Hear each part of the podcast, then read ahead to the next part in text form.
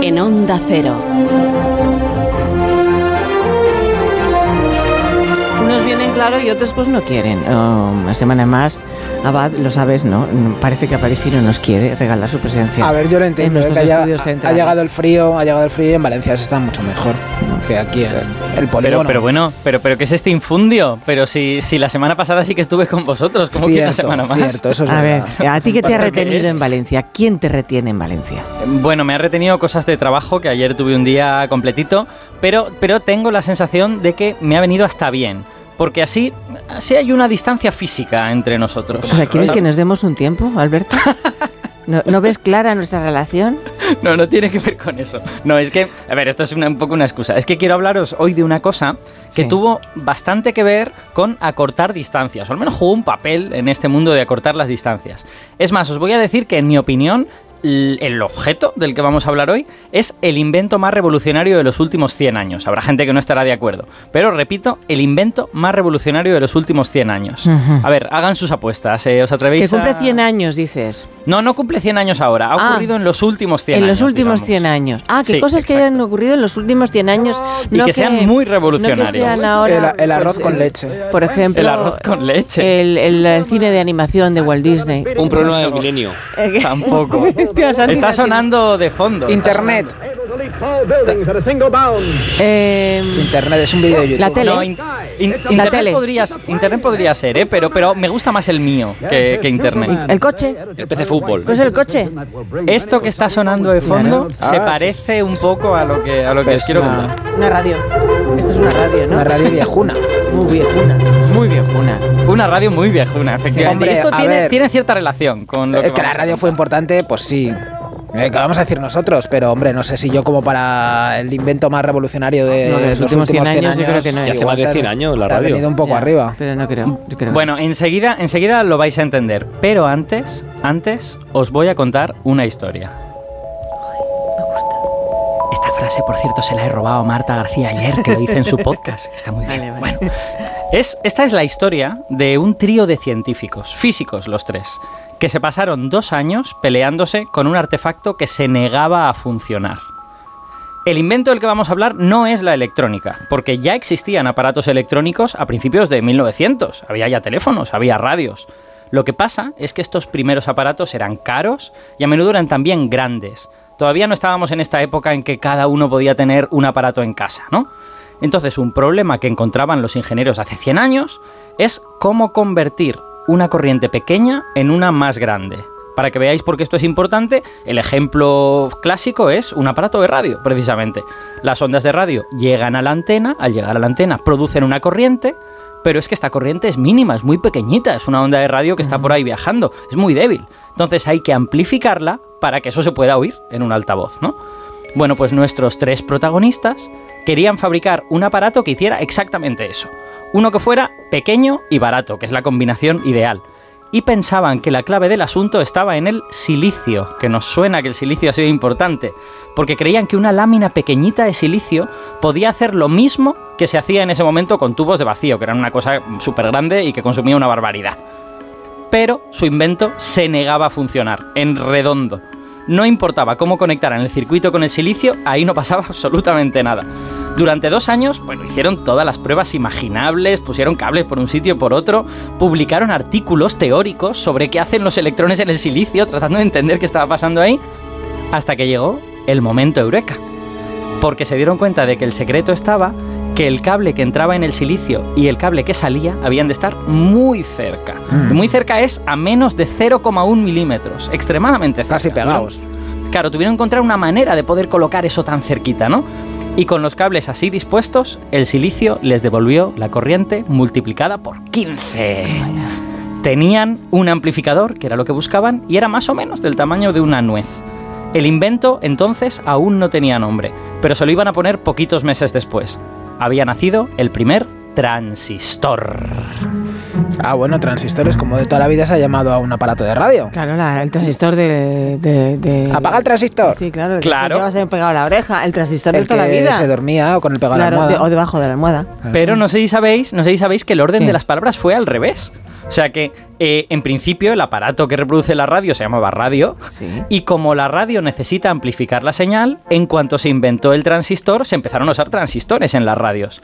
Y estas radios tenían, tenían un nombre con apellido. Se llamaban radios transistorizadas o radios de transistor. Claro. Pero muy pronto la gente pues la abrevió y dijo transistor, a secas.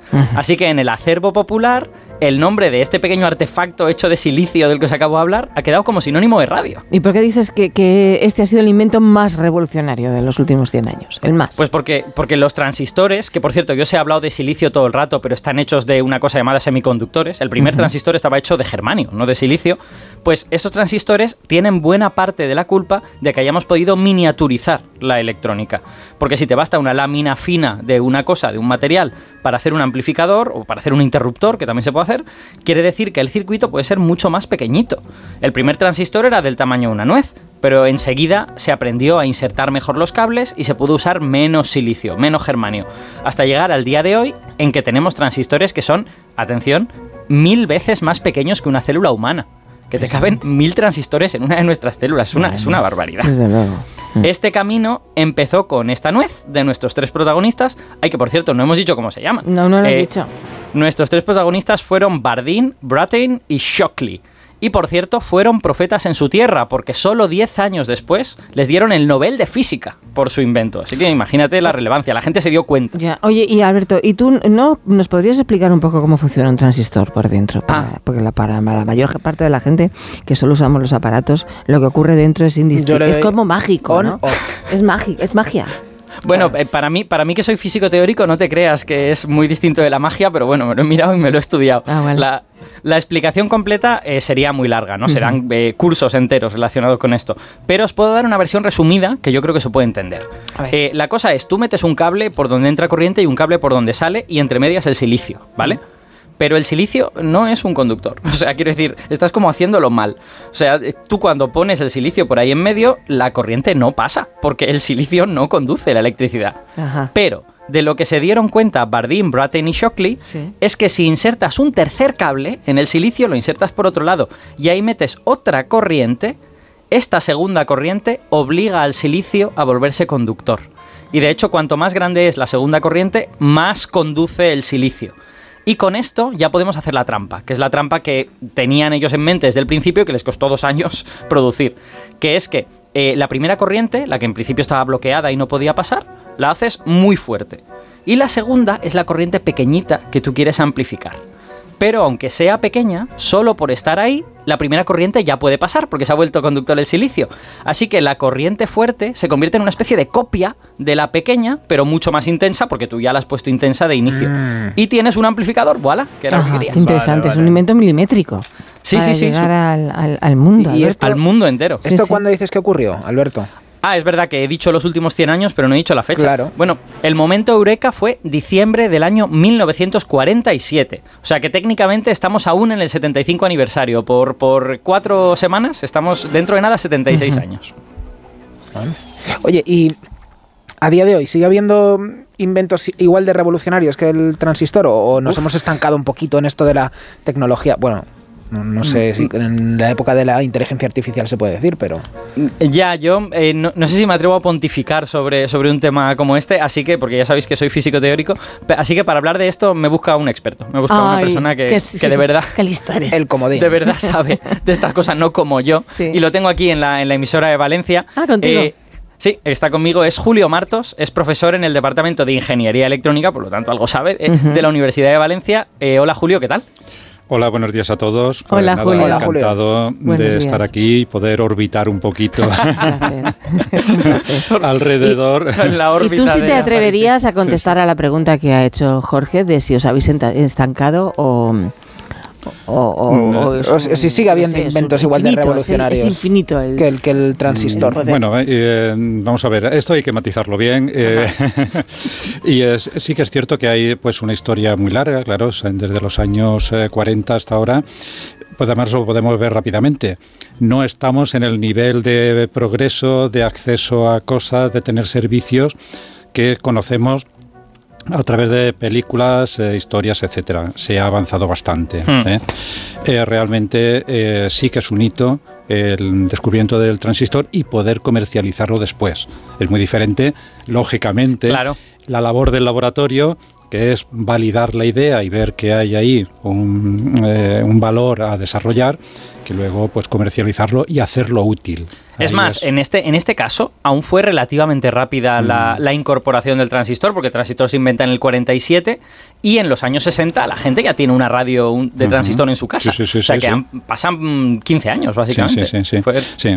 Eran realmente, mm, hoy en día igual esos plazos se acortarían todavía más. ¿eh? Pero claro, es que estamos no sé cuántos factores de escala por encima. Claro. ¿eh? Con eh, una capacidad de fabricación en muchos ámbitos que no era soñable en aquella época, ni muchísimo menos. Eh, claro, ¿por qué tuvieron dificultad estos eh, genios para conseguir un transistor útil? Porque realmente todavía eh, los fundamentos de la electrónica en materia, en, sólidos, Mm. no estaban bien definidos. Claro. Realmente una de las obras de Shockley, que ha sido un referente, pues en elect- electrones y huecos eh, en semiconductores, que a partir de ahí, pues eso mm, parece ser que supuso pues mm, una base para poder seguir progresando en conseguir los dispositivos que ahora tenemos. Julio, tengo, tengo una pregunta para ti, ahora que has mencionado esta parte como histórica un poco de, Mm. de lo que ellos hicieron. Eh, tú eres un ingeniero de- del siglo XX y del siglo XXI también. Sí, a caballo. Sí. ¿Cómo, ¿Cómo veis la invención del transistor? O sea, ¿esto lo veis ya como historia antigua o es una cosa que se tiene presente, digamos, en el campo? Bueno, vamos a ver, eh, realmente para cualquier, yo creo que físico e ingeniero, el conocer eh, la historia del invento del transistor es fundamental, Hmm. lo tenemos. Otra cosa es que a lo mejor eh, lo tengamos lo suficiente para valorarlo lo suficiente. Porque realmente, sobre todo en ingeniería, al final, ¿qué te toca? Pues tienes un problema que Hmm. tienes que resolver con electrónica. Sí.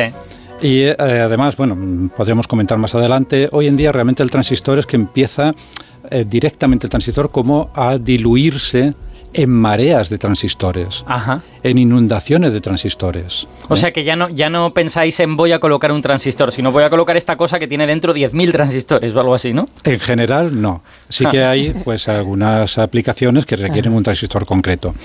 Eh, un transistor muy evolucionado, Ajá. ya no es el transistor de unión que hicieron lo- los inventores. Hoy en día, pues el transistor dominante tiene una base de control de las cargas diferentes. Ajá. Es el transistor de efecto de campo metal óxido semiconductor. Perdón por todo esto. Pero es el lenguaje que, que está aquí. Que bueno, que decir MOSFET, pues es un acrónimo bonito, unas siglas ahí Yo- eh, yo molas.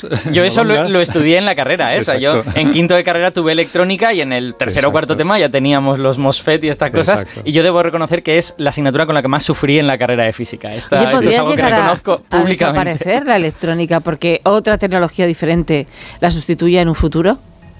Yo creo que no. Eh, Vamos a ver, mm, por lo menos en la perspectiva que yo veo. Y claro, hablar de futuro es eh, también a lo mejor tirar de, de, eh, la bola de cristal. Claro. Para nosotros mejor de silicio. Además, Sí, estando en Silicon Valley, pues debemos de hacer patria. Sí. ¿eh?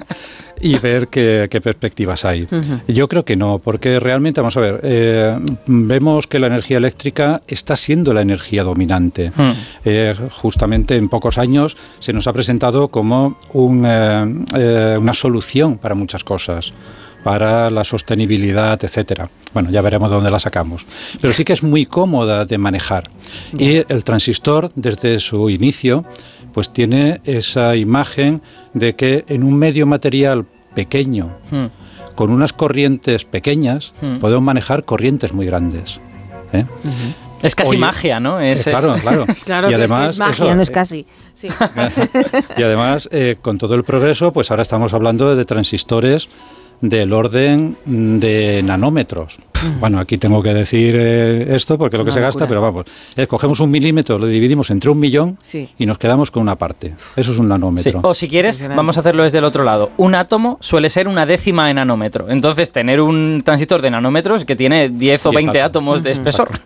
Es todavía peor porque realmente eh, sobre silicio, el tamaño del átomo de silicio se estima en 0,24 nanómetros. Vale. Un nanómetro, cuatro Átomos o- de silicio. Exacto, cuatro átomos de silicio. Qué barbaridad. Se prevé que en unos eh, pocos años, pues las empresas TSMC, que es la mayor fabricante de circuitos integrados del mundo, esté en esa tecnología. Vale, pero esto no quiere decir que el transistor tenga solo cuatro átomos. Cuatro átomos de espesor la lámina esta, digamos, ¿no? Eh, sí, bueno, es que claro, eh, hablamos del transistor y no sabemos cuál es su geometría, porque hay una Ah, geometría. Claro.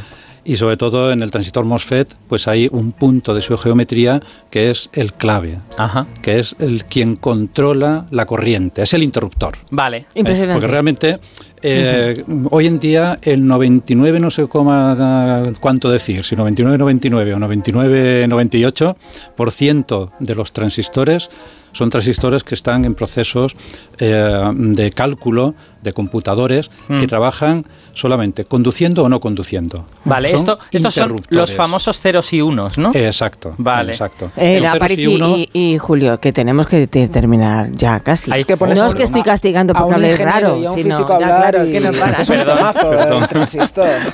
para. Pero ves, Aparici otra vez ha sido un, a un estupendo invitado, también muy simpático. Que siempre es- Perdonad, perdonad, que nos hemos liado Sí, aquí. No, ya sí, de- es que no Nos paráis. hemos abstraído. lo sé, lo sé. No, no te preocupes. Julio Martos, muchísimas gracias. Un beso enorme. Pues Y nada, encantado. buen día. Y eh, hasta la próxima, si queréis. Estupendo, claro que querremos. Alberto, un beso enorme también para ti. Cuídate Un mucho. placer. Abrazo, Hasta el próximo día. Chao, chao. Adiós. Más de uno. En Onda Cero.